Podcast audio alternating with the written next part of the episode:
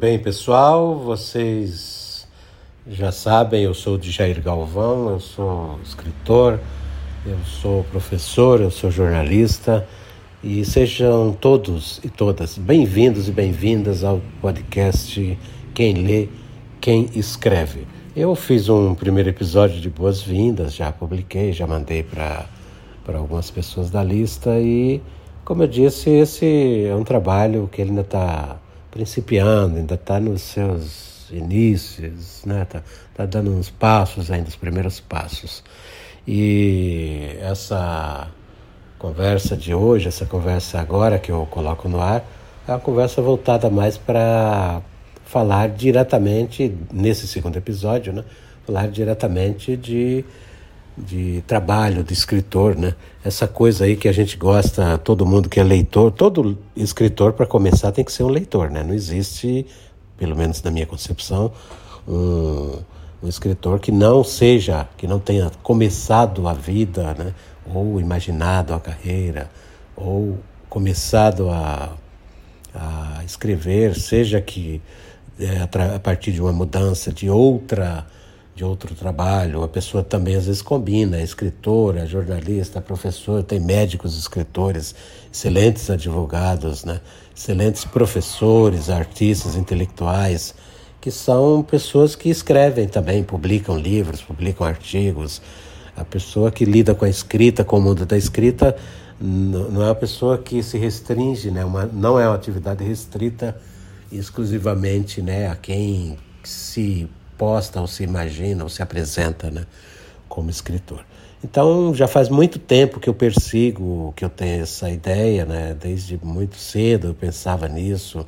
A gente sempre pensa numa grande dificuldade, de fato é bastante complicado, né? O caminho para você chegar no primeiro livro são muitas negativas, muitas dificuldades. Você chegar num texto e ter a história ou aquela história ou aquele aquela escrita né, adequada para aquele público que você pensou. Então é todo um, todo um processo de, de aprender, de fazer, né, que leva tempo, leva tempo, leva muita leitura, consome muito tempo, consome muito neurônio, né, como a gente pode falar. Né?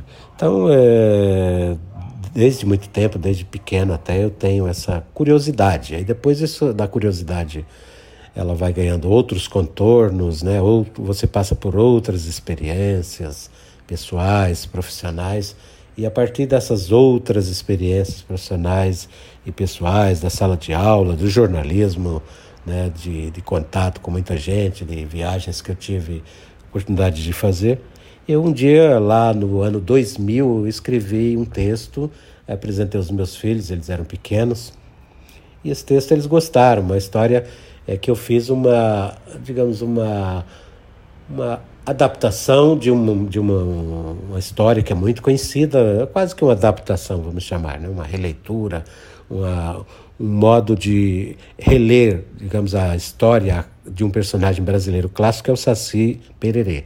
Então, eu escrevi um livro, primeiro eu escrevi o texto em 2000 e levei longos oito anos, exatamente isso que você está ouvindo oito anos para poder publicar a primeira edição do livro O Saci de Duas Pernas. Esse foi o texto que eu escrevi e é uma história que dialoga com a criança, com o professor, com os pais, a respeito dessa, dessa, desse lance das diferenças. Né? Um saci de duas pernas incomoda os sacis de uma perna na, na história, então esse foi, foi, foi a sacada, colocar uma perna mais no saci do, do modo imaginário, né, usando a imaginação, para discutir as pessoas que têm é, deficiências é, físicas, intelectuais, uma série das, das, das, deficiências né, que nós conhecemos e que estão entre nós e que são pessoas maravilhosas, são pessoas que têm todos os direitos como nós temos, como toda a sociedade deve ter, tem direito à dignidade, ao respeito, à escola, à comida, né, tem direito à cultura, tem direito a, a participar da vida social. Então é mais ou menos isso, né? O Saci de Duas Pernas, então, discute a diversidade, é, discute essa a temática da inclusão de um modo geral, com ilustrações muito bacanas, como eu já disse, de um parceiro ilustrador aqui de São Paulo, chamado Altemar Domingos. Eu vou até fazer aqui um barulhinho aqui para colocar na gravação do podcast, né? Quem lê, quem escreve, que todo mundo, esse barulhinho aqui que é o, é o barulhinho das páginas do livro. Quem não gosta desse barulhinho das páginas do livro, né? Então esse é o barulhinho das páginas, passando as páginas de O Saci de Duas Pernas. O livro, ele terminou rodando vários lugares do Brasil, tive a oportunidade de apresentá-lo, né? Em vários lugares, em várias, várias escolas do Brasil, em várias vários ambientes, universidades inclusive, viajei para várias cidades. Foi muito legal e ao longo do tempo, então, publiquei a primeira edição em 2008 e ao longo do tempo eu viajei, andei com este livro e fiquei pensando, de verdade mesmo, eu vou falar para vocês. Eu fiquei pensando, caramba, será que eu vou ser um escritor de um livro só? Eu brincava com essa, com essa coisa toda, né? E se passaram os anos, né? As coisas aconteceram, muitas mudanças e tudo mais. Então, eu comecei depois a pensar, eu precisava é, criar um mecanismo, um jeito para publicar um segundo livro, porque eu escrevia outras histórias já, depois do Saci eu escrevi algumas outras histórias ali alguns anos depois que eu publiquei o Saci, né? e fiquei matutando, matutando, aí lembrei de uma história que eu havia escrito em 2009, um texto, e esse texto eu tinha dado o título, que terminou sendo o segundo livro, publiquei este segundo livro, a primeira edição no ano de 2020, portanto, ali no auge da pandemia de, do coronavírus em 2020, no final de 2020, foi a primeira edição, quando os bichos perderam o sono, onde eu, eu faço uma, uma história aí que eu exploro a questão climática para crianças a partir da, do que diz o título. Os bichos não dormem, os animais do planeta inteiro não dormem, durante um evento não explicado, né, misterioso, então, por, por essa ocorrência e a partir dali então a coisa muda de figura e o planeta inteiro sofre as consequências, né, da é, da perda de sono dos animais. É bem interessante, coincidiu, tem, tem coisas aqui que é, o texto terminou assim meio que antecipando dessas questões é, já obviamente debatidas no âmbito científico da de grandes estudiosos né, do painel climático da ONU, de pesquisadores, geógrafos, cientistas, tal, tal, tal. Quer dizer, quem estuda efetivamente no mundo acadêmico a questão climática, né? E isso foi sendo meio que o motor da, da discussão e algumas questões estão aí, mas nessa linguagem para atrair o público infantil, né? E por fim, é, ainda na, na pandemia que ficou muito forte entre nós até o final de, eh, de 2021 e meados de 2022, né? Quando começaram a, aparecer, dizer, quando se disseminou mais o processo de, de vacinação, etc. e tal, né? É, eu terminei escrevendo um texto já em 2021, num, num período, não me lembro exatamente o mês, acho que em setembro de 2021, eu fiz um texto que é uma, uma de fato uma releitura mesmo do, de uma personagem clássica dos contos de fadas, que é Chapeuzinho Vermelho. O livro se chama Chapeuzinho Vermelho Volta à Floresta e é uma é uma história assim que, digamos, eu faço eu faço eu coloco essa personagem num outro mundo, num outro ambiente, né? Eu discuto a questão psicológica da, da personagem Chapeuzinho Vermelho e a apresento eh, numa fase diferente, na fase adulta.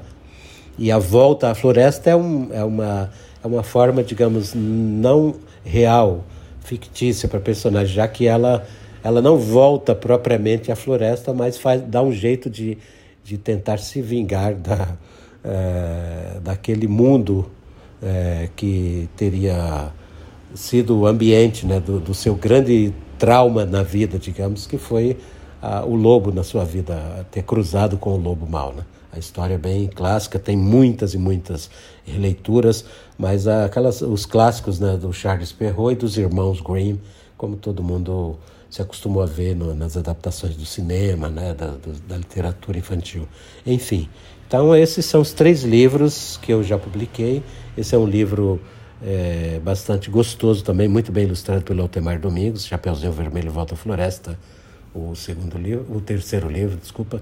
E esses livros eu então é, eles completam, digamos assim, o meu, né, o meu, o meu é, o meu acervo pessoal né, de produção, da, da minha produção pessoal, e eu estou aí né, já pensando em novos projetos, e isso eu vou comentando ao longo do tempo. Tá? Mas é isso. Escrever envolve esse mecanismo de muita leitura, muita dedicação, escrever muitas coisas e depois selecionar e chegar na linguagem daquele público que a gente pretende. Eu me apaixonei desde cedo, desde sempre, desde criança, por, por esse mundo né, da literatura infantil. Isso me atraiu muito e talvez tenha sido isso que me encaminhou em dado momento aí para começar a publicar essas obras. Tá? Espero que vocês tenham gostado. Isso é, eu considero o segundo episódio, porque eu já, já dei uma andada aqui é, quase 11 minutos e eu agradeço bastante. Tchau.